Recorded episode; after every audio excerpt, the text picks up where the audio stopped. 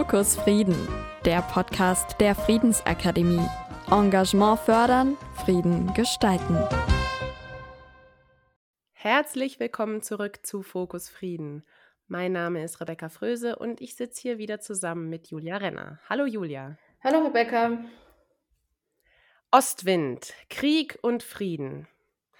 Das ist das diesjährige Motto des rheinland-pfälzischen Kultursommers. Und das hat uns inspiriert, in diesem Sommer, nämlich genau jetzt, eine Miniserie zu starten rund um die Frage, was Kultur und Kunst eigentlich mit Frieden verbindet. Und in jeder Folge, die nun in dieser Miniserie erscheint, sprechen wir mit Künstler und KuratorInnen und diskutieren, wie Kunst auf ihre vielfältige Art und Weise Menschen zu Dialog anregen kann. Und das Spannende an diesem Thema ist, so finden wir zumindest, dass jeder Mensch Kunst unterschiedlich wahrnimmt und durch diese unterschiedliche Wahrnehmung der Austausch, der zwischen den Menschen entsteht, dadurch natürlich unglaublich bereichert wird. Ja, und in dieser ersten Folge der Miniserie werden wir uns speziell mit aktivistischer Kunst beschäftigen. Dafür haben wir uns eine Künstlerin eingeladen, die eine Ausstellung kuratiert, die auch im Rahmen des rheinland-pfälzischen Kultursommers Mitte Juli auch hier in der Landauer Innenstadt zu sehen sein wird. Julia, wer ist denn unser Gast heute? Unser heutiger Gast ist Sophia Ohmann. Sophia ist Kunsthistorikerin und Kuratorin und sie lebt in Harlem in New York. Sophia, es ist super schön, dass du heute bei uns zu Gast bist. Hallo. Ja, hallo Julia, hallo Rebecca. Ich freue mich auch sehr. Sophia ist derzeit Masterkandidatin am Institute of Fine Arts der New York University. Ihr besonderes Interesse gilt der Frage, wie Kunst demokratische Prozesse heraufbeschwören kann, aber auch gleichzeitig die Herausforderungen, denen sich die zeitgenössische politische Kunst heute gegenübersteht. Sophia, du forschst zum Thema aktivistische Kunst. Kannst du denn vielleicht unseren ZuhörerInnen ganz kurz mal erklären, was das eigentlich ist? Genau, also ich interessiere mich quasi für aktivistische Kunst und politische Kunst. Und um es so zu beschreiben, würde ich sagen, es ist eben, wenn Kunst und Aktivismus oder Politik verschmelzen. Das ist natürlich so vielfältig wie die Kunst selber und kann quasi Performance Art sein in Form von Demonstration oder auch einfach Kunst äh, im klassischen Sinne wie Gemälde, die sich mit Themen wie Ungerechtigkeit äh, oder Machtverhältnisse auseinandersetzen. Die Räume sind dafür auch relativ vielfältig, können quasi traditionell sein im Theater, im Museum oder eben auch im öffentlichen Raum. Und das ist auch das, was mich daran reizt, ist, dass es eben so vielfältig ist. Das heißt, du würdest sagen, aktivistische Kunst hat eben auch das Potenzial, gesellschaftliche Probleme darzustellen. In welcher Form würdest du sagen, hat Kunst denn äh, Möglichkeiten, Themen oder Perspektiven darzustellen, die jetzt andere Medien zum Beispiel nicht haben? Ja, ich meine, im Vergleich zu zum Beispiel den Nachrichten, wo wir ja reine Fakten bekommen, hat Kunst ja noch ganz andere Ebenen. Also es ist ein viel emotionalerer Zugang. Und was ich auch sehr interessant finde, ist zum Beispiel auch, dass Kunst eben nicht objektiv ein Thema beschreiben muss, sondern eben auch reingehen, also richtig reingehen kann. Es kann subtil sein, das kann ähm, provokativ sein und es muss eben auch nicht einstimmig sein. Also es kann auch so eine Widersprüchlichkeit in einem künstlerischen Projekt sein. Und ich finde, das ist gerade auch das, was eben hilft oder hilft für eine ähm, demokratische Meinungsbildung, eben diese Vielfältigkeit und die Widersprüchlichkeit der Gesellschaft aufzuzeigen. Und ich glaube, da hat die Kunst schon äh, im Vergleich zu anderen Medien auch einfach ein bisschen größeren Spielraum, weil sie halt nicht festgelegt ist. Vielleicht nochmal hier nachzufragen. Du sagst ja, dass man hier auch so Widersprüchlichkeiten, verschiedene Meinungen darstellen kann. Kann ich mir das dann so vorstellen, dass wenn ich jetzt zum Beispiel in eine Kunstausstellung gehe, ich zwei Bilder nebeneinander sehe, die unterschiedliche Perspektiven auf ein, sagen wir mal, einen Sachverhalt haben? Oder wie kann ich mir das genau vorstellen, wie, du, wie diese nicht-Einstimmigkeit quasi in Gemälden oder so dargestellt werden kann. Also ich denke mal, in Gemälden ist es natürlich subtiler, weil du würdest das Gemälde jetzt anders aufnehmen als ich zum Beispiel, weil wir ja auch beide, äh, sag ich mal, eine andere persönliche, vielleicht einen anderen persönlichen Zugang zu diesem Gemälde haben. Ähm, ich glaube, ein ganz gutes Beispiel, wo es vielleicht ein bisschen klarer wird, als wenn ich jetzt meine Meinung zu diesem Werk habe und du und wir vielleicht nicht reden darüber, ist zum Beispiel, wenn wir uns das im öffentlichen Raum angucken, da wird es vielleicht ein bisschen klarer, um das zu verstehen. Wenn man sich jetzt zum Beispiel äh, Christoph Schlingensief, Aktion Bitte lieb Österreich anguckt, also er ist auch ein politischer Künstler, ähm, da hat er in Wien auf einem Platz einen Container aufgestellt und zehn äh, Flüchtlinge, man wusste nicht, ob real oder nicht, in diesem Container leben lassen. So, es war so ein bisschen so Big Brother-mäßig und dann quasi Österreich gebeten, diese Leute rauszuwählen, jeden Abend per Telefon. Das hat er halt gemacht als Kritik, dass die FPÖ, das ist die rechte Partei in Österreich, eben so viel Zuwachs bekommen hat in diesem Jahr. Und was da dann passiert ist, ist quasi, dass Anhänger der FPÖ auf diesen Platz gegangen sind und natürlich sehr sauer waren wegen der Kritik an ihn und dann aber auch Anhänger der Linke auf den Platz gegangen sind und mit Schlingensief gestritten haben, weil man natürlich nicht einfach Menschen in einem Container leben lassen kann. Und beide dann wiederum auch miteinander gestritten haben. Und das dann quasi dadurch, dass eben die Österreicher und Österreicherinnen das mit der Realität verwechselt haben, diese Kunstaktion, eben die Realität auch erst ein bisschen aufgezeigt wurde und halt diese Widersprüchlichkeit in der Gesellschaft. Vielleicht ist es so ein bisschen verständlicher. Ist auf jeden Fall ein, ein spannendes Beispiel dafür, wie du sagst, wie Kunst auf provokative Weise zum Dialog oder zum ja. Gespräch anregen kann äh, in der Form. Auf jeden Fall ein, ein sehr interessantes Beispiel. Ähm, was war die Wahrnehmung der Bevölkerung drumherum allgemein von diesem, von diesem Projekt? Kannst du dazu was sagen? Also jeder oder je, jede, die an diesem ähm, ja, Platz in dieser Woche vorbeigelaufen ist, war automatisch Teil Teil dieses Kunstprojektes, wie du schon meintest. Äh, es ist in der Öffentlichkeit und es regt einen Dialog an und da kann man sich auch nicht davon entziehen. Und ich würde sagen, die Aufnahme des Kunstprojekts war natürlich, dass es sehr provokativ ist und wie ich schon meinte, ich glaube, was auf diesem Platz gezeigt wurde, dass sich eben die Leute streiten und gegen Schlingensief gehen, aber auch gegen die FPÖ, hat auch so die Kunstaktion im Allgemeinen, äh, in der Allgemeingesellschaft wiedergespiegelt, äh, wie sie da aufgenommen wurde. Zum Beispiel, es gab auch Anschläge auf diese Container. Leute haben, es wurden so FPÖ-Flaggen auf den Containern gehisst, die wurden abgerissen. Es wurde versucht, da einzubrechen, um die Leute zu befreien. Also da ging es richtig zur Sache. Und so wurde es auch wieder gespiegelt oder aufgenommen in der Gesellschaft. Also es gab keine einheitliche Meinung dazu, dass es jetzt eine tolle Aktion wäre oder nicht. Es wurde sich halt darum gestritten, quasi, was man davon halten soll.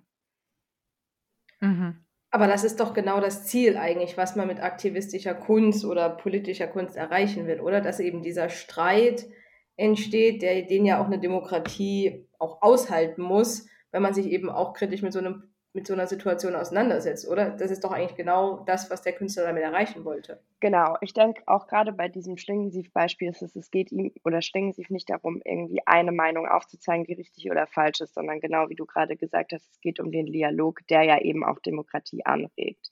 Und äh, da muss man natürlich auch sehen, wie produktiv oder konstruktiv dann die, der Dialog immer ist. Aber ich glaube, es geht auch erstmal darum, überhaupt zu sprechen und überhaupt diese gesellschaftliche, ähm, dieses gesellschaftliche Meinungsbild oder eben auch diese Zerrissenheit der Gesellschaft aufzuzeigen. Das heißt sozusagen Kunst, Ausstellungen oder Aktivitäten, aktivistische Kunst als ein Mittel, um Gespräche in der Gesellschaft anzuregen oder auch einfach um Menschen, die vielleicht sonst gar nicht mehr miteinander reden, weil sie in zwei oder drei oder vielen verschiedenen Blasen leben, äh, gar nicht mehr miteinander viel zu tun haben, die wieder mehr ins Gespräch, mehr in den Dialog kommen zu lassen.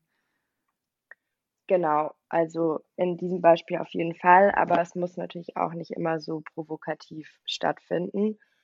Es gibt auch viel, würde ich sagen, subtilere Arten und Weisen von aktivistischer Kunst oder politischer Kunst, eben Leute ins Gespräch zu, äh, zu bringen oder anzuregen, über neue Thematiken nachzudenken. Das ist jetzt natürlich ein Beispiel im öffentlichen Raum, was sehr, sehr laut war. Mhm. Eine Frage, die mir dabei noch gekommen ist, ist, haben die Bevölkerung, hat die überhaupt mitbekommen, dass es eigentlich nur Kunst ist? Weil die Frage, die ich mir dann halt auch so ein bisschen gestellt habe, ist, dass es ja manchmal auch schwierig ist, herauszufinden, für mich als Zuschauende oder als jemand, der zum Beispiel an so einem Platz vorbeigeht, ja, festzustellen, das ist jetzt Kunst, die mich anregen soll, darüber nachzudenken und ja nichts anderes. Ist das nicht auch so ein bisschen ein Nachteil, dass manche gar nicht erkennen, dass das Kunst ist? Ja, das ist schon auch eine große, also große Debatte auch, ist natürlich, wie man sich dann auch als Kunst quasi kenntlich macht im öffentlichen Raum, gerade wenn ich nicht im Theater oder im Museum bin, weil ich muss mich ja natürlich schon auch von der Politik unterscheiden, wenn ich so extrem agiere, um im Rahmen der Kunstfreiheit vor allem auch zu bleiben. Und ich denke, gerade bei Schlingensief ist es vor allem, dass er so Mittel der Theatralisierung nutzt. Also es ist alles so super überspitzt und Leute haben schon verstanden, dass es eine Kunstaktion ist. Er wurde sogar als Künstler beleidigt von einer alten Frau. Äh, also sie hat Künstler als Beleidigung, als Wort der Beleidigung genutzt. Also es wurde schon verstanden, aber es ist natürlich immer wichtig, sich da abzugrenzen, weil darüber haben wir auch geredet, Kunst natürlich andere Mittel und Ebenen aufzeigen kann, aber natürlich sich gleichzeitig auch abgrenzen muss dann wieder von der Politik. Mhm. Jetzt haben wir viel über Wien äh, und Klingensief gesprochen. Du hast ja auch demnächst eine Ausstellung, und zwar in Landau, im, quasi in der Stadt, in der wir als Friedensakademie ja auch unser Headquarter sozusagen mhm. haben, unser, unser, unsere Büros. Ähm, was erwartet denn die BesucherInnen in der Ausstellung in Landau, die du kuratierst? In der Ausstellung in Landau beschäftigen wir uns auch mit dem Thema Krieg und Frieden. Und zwar auf zwei Ebenen so ein bisschen. Wir haben einen Künstler und eine Künstlerin. Die Künstlerin heißt Sofia Samuilova und äh, ist in Russland geboren und in der Ukraine aufgewachsen und kam dann mit zehn nach Deutschland. Sie ist quasi immer fotografisch und filmisch unterwegs und reist so ein bisschen mit ihrer Kamera um die Welt und eben auch in die Ukraine.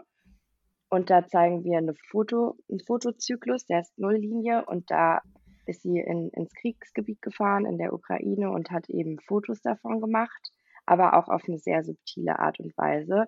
Also man sieht die Zerstörung, aber auch menschliche Momente.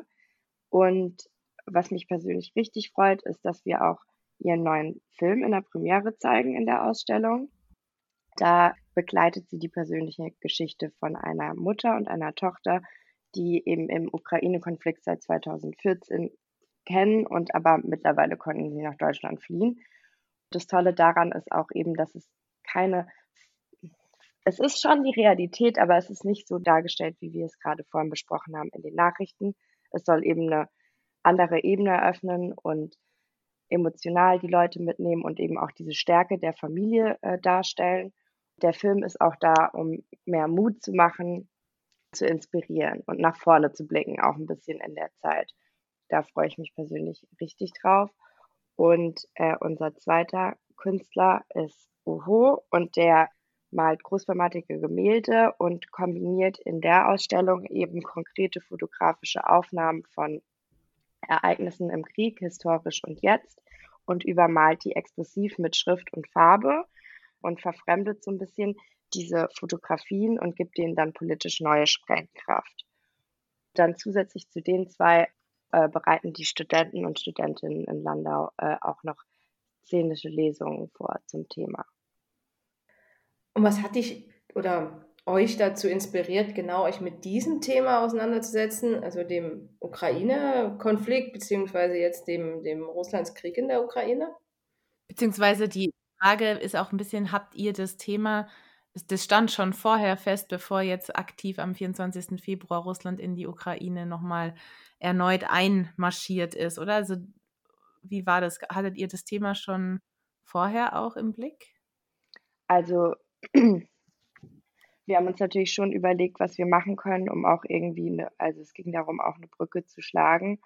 Und natürlich haben wir dieses Thema Brainstorming, also die Ausstellung heißt Ostwind, Krieg und Frieden, ähm, auch schon vorher dargelegt. Ähm, es ist natürlich dann immer aktueller geworden, aber der Krieg in der Ukraine ist ja auch also nicht erst seit Russland nochmal einmarschiert ist Thema, sondern auch schon länger da und gerade wurde er ja auch irgendwie vorher wieder vergessen, weil es dann schon so lang mhm. äh, diesen Konflikt da gibt, dass dann auch gar nicht mehr in den Nachrichten darüber berichtet wurde. Und das finde ich eben auch das Schöne an Kunst, dass man dadurch halt vielleicht auch nochmal Aufmerksamkeit auf Themen richten kann, über die irgendwann nicht mehr berichtet wird, weil man kennt es ja selbst, dann ist die Berichterstattung fünf, sechs Monate und irgendwann kommen andere Sachen und Themen gehen unter. Ja. Jetzt mal eine Frage. Wenn ich jetzt komme jetzt nach Landau, sehe die Ausstellung, gehe in die Ausstellung rein, dann kann ich mir die Bilder angucken, den, den Film mir ansehen und ähm, dann könnte ich ja wieder gehen. Bietet ihr jetzt noch darüber hinaus, also dass ich jetzt einfach als interessierte Bürgerin komme und mir das anschaue, noch so eine Art Begleitprogramm an, ähm, ja, das mich auch vielleicht noch mal so ein bisschen abholt, mich oder mich anregt dazu, mich mit dem, mit dem Thema, mit der Ausstellung noch mal mehr auseinanderzusetzen. Genau, also ähm, wir haben noch ein Begleitprogramm, das wäre einmal die Studenten und Studentinnen, die szenische Lesungen äh, vorbereiten, aber zum anderen auch Gespräche mit den Künstler und der Künstlerin und eben auch nach dem Film äh, nochmal ein Gespräch, wo die Zuschauer und Zuschauerinnen natürlich auch fragen können, weil genau das ist, was wir wollen, ist, dass die Leute miteinander ins Gespräch kommen und einfach fragen und ähm, mit dem Künstler und der Künstlerin auch einfach über die Thematiken reden. Ich hänge noch so ein bisschen an der Stelle, dass du gesagt Mhm. hast, jetzt der Film oder auch insgesamt das, was ihr äh, macht, aber jetzt speziell auch der Film, hat auch diese Form von, oder diese, diese, zeigt jetzt nicht nur die, die, die schlechten Seiten, sondern soll auch irgendwie Mut machen. Ja. Ähm, ich ich hänge da noch ein bisschen, weil ich mich gerade frage, wie, wie geht sowas jetzt gerade in dieser Situation?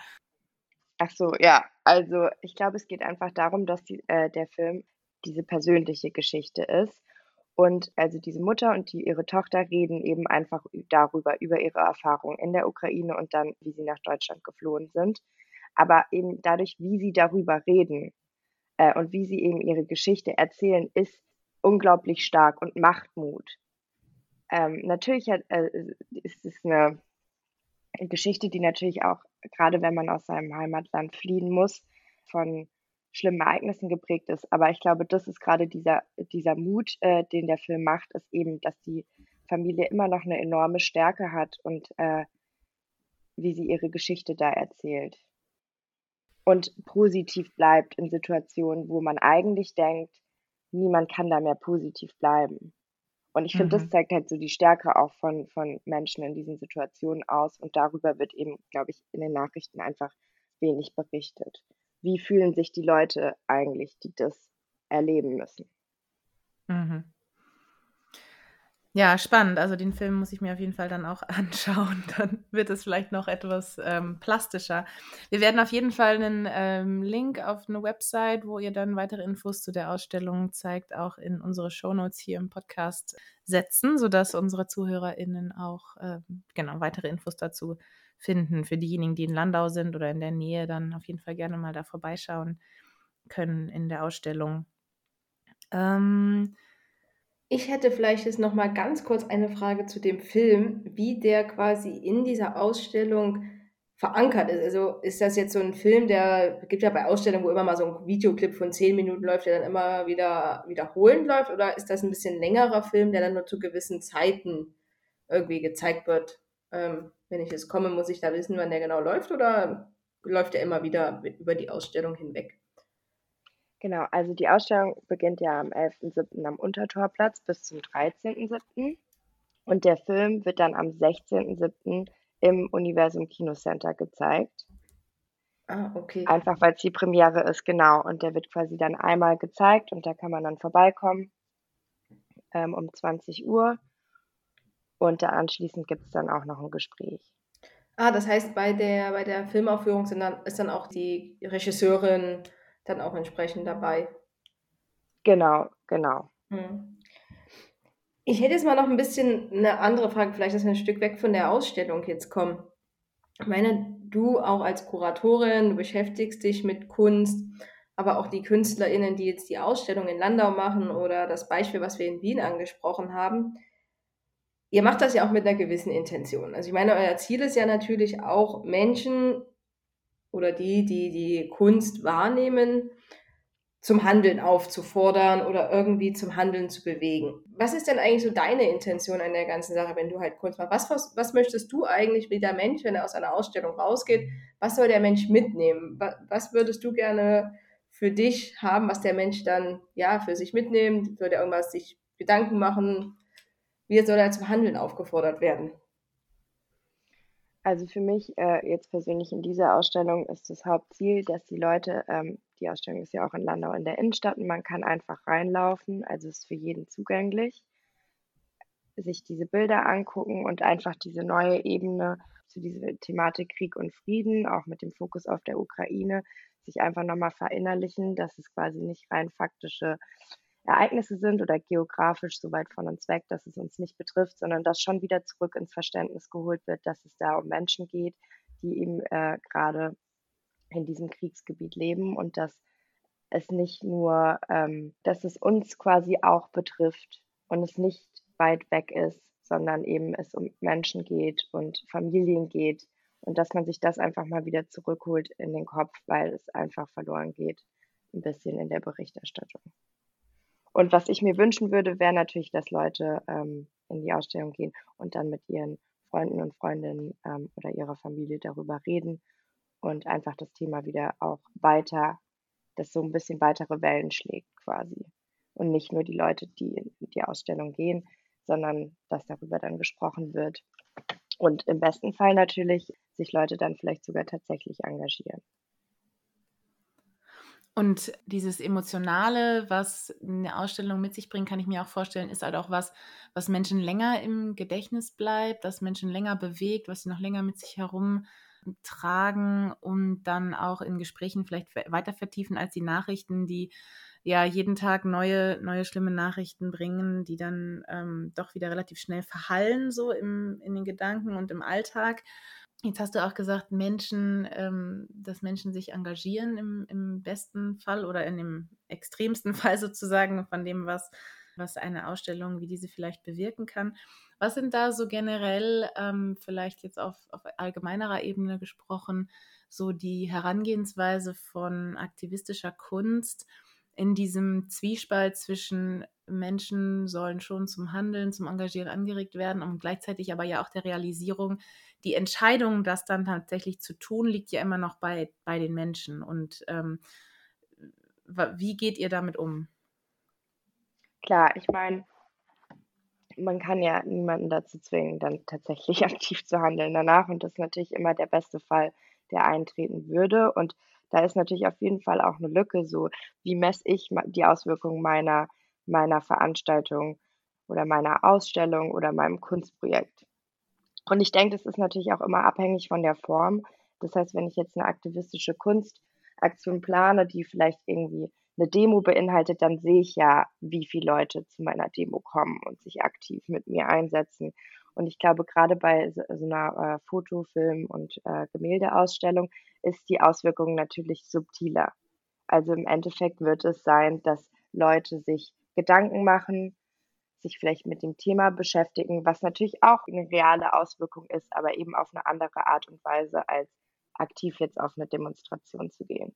Aber ich denke, dass dieses Anregen zum Denken sehr wichtig ist, weil das mich ja dann im Endeffekt dazu bewegen würde, auf eine Demonstration zu gehen oder aktiv mich einzusetzen und zu helfen, zu engagieren ehrenamtlich. Mhm. Äh, dafür brauche ich ja erstmal den Gedankengang. Und ich denke, da sehe ich eher die Ausstellung als Startpunkt, das so ein bisschen anzurollen, dass vielleicht dann eben in diesem Gedankenprozess daraus dann aktive Hilfe wird.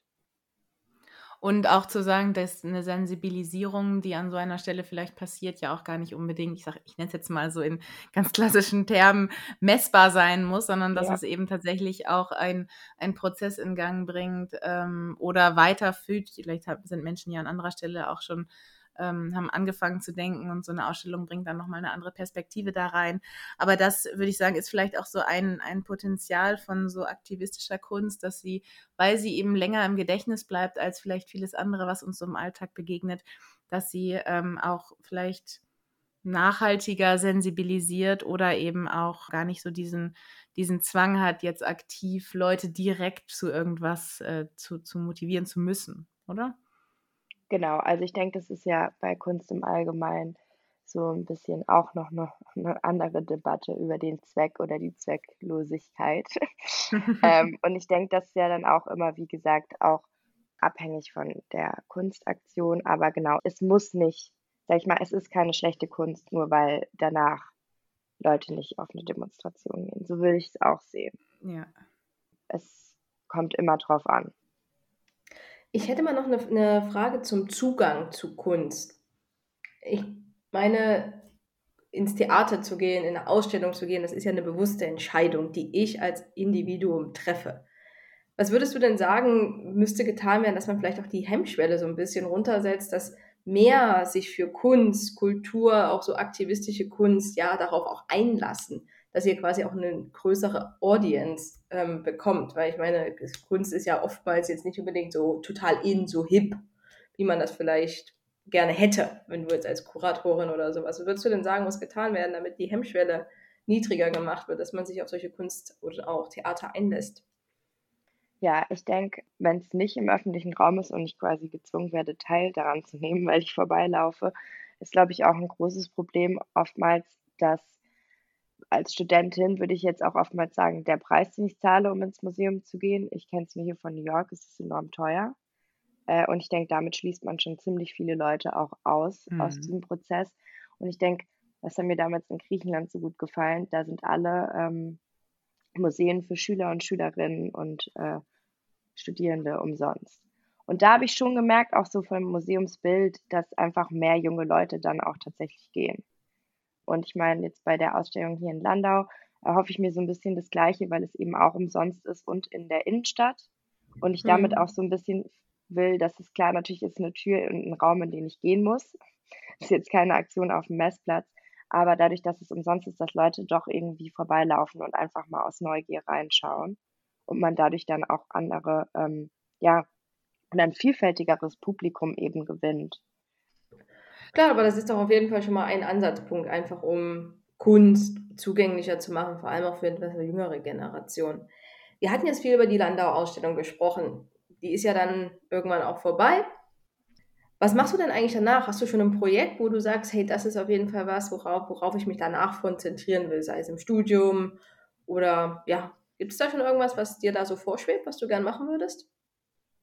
Ja, genau. Also ich habe mich ja in meiner Bachelorarbeit oder auch in den letzten, im letzten Jahr so ein bisschen damit beschäftigt, wie Kunst eben demokratische Prozesse anregen kann und habe aber auch festgestellt, dass Kunst auch Demokratie braucht zum Handeln. Ich muss ja in einer ähm, also in der, wenn ich Kunst in einer demokratischen Gesellschaft mache, ist ja schon mal gegeben, dass ich meine Meinung darstellen kann in einer öffentlichen Situation. Und deswegen bin ich so ein bisschen, oder die Frage, die mich jetzt in Zukunft interessieren wird, ist, was passiert denn eigentlich in nicht demokratischen Ländern? Wie handelt die Kunst da?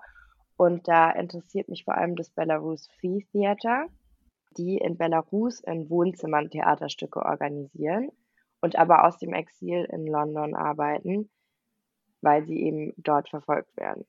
Und das finde ich sehr spannend. Und jetzt aktuell musste die ganze Theatergruppe nach London fliehen und ist da jetzt gerade mit so Künstlervisa, äh, weil sie da ein neues Stück vorführen. Dogs of Europe heißt es. Aber danach ist auch unklar, wo sie hin können und wie es auch weitergeht in Belarus, weil vorher sie immer Leute vor Ort hatten, die die Theaterstücke noch organisieren konnten und jetzt aber die ganze Gruppe gehen musste.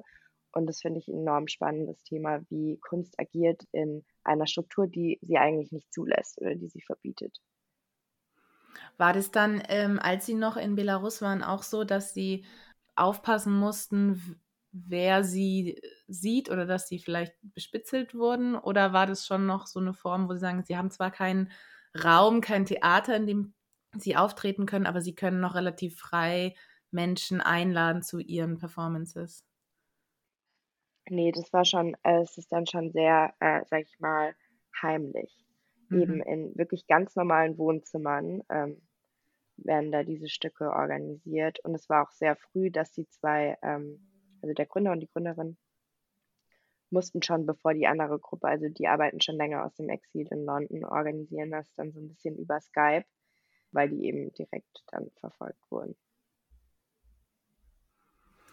Spannendes Thema. Wenn du dazu weiter geforscht hast, müssen wir dich vielleicht nochmal einladen in einen Podcast. genau. Ja, auf jeden Fall. Dann kannst du uns auch ein bisschen mehr erzählen, was du dann genau gemacht hast und ja, was das Ergebnis dann des, des Ganzen ist. Aber das klingt doch schon mal nach einer guten Idee für eine Masterarbeit, oder? Ja, das habe ich mir Projekt. auch. genau. Das ist so ein bisschen äh, meine Überlegung gerade, ähm, da für die Masterarbeit weiter zu forschen. Noch habe ich noch ein Jahr. Zum Glück. Super. Aber jetzt freuen wir uns erstmal auf die Ausstellung in Landau. Ähm, alle, die da sind, auf jeden Fall mal vorbeischauen, äh, reinschauen. Vielleicht trifft man dich da ja auch an, Sophia. Du wirst äh, für die Ausstellung auch in Landau sein. Und äh, genau, ich freue mich auf jeden Fall drauf. Und ja, dann würde ich sagen, vielen Dank dir erstmal, dass du hier zu Gast warst, äh, dass du dir die Zeit genommen hast. Und ähm, vielen Dank auch an alle unsere ZuhörerInnen äh, dafür, dass ihr euch mal wieder eine Folge von uns angehört habt. Und ähm, ja, damit würde ich sagen, verabschieden wir uns erstmal für heute. Vielen Dank und ja, auch nochmal vielen Dank an dich, Sophia. Ja, danke euch auch. Ja, auch von meiner Seite vielen Dank, war super spannend und ja, ich freue mich sehr auf die Ausstellung. Und genau dann wünsche ich allen einen guten Start ins Wochenende. Tschüss. Ciao. Tschüss.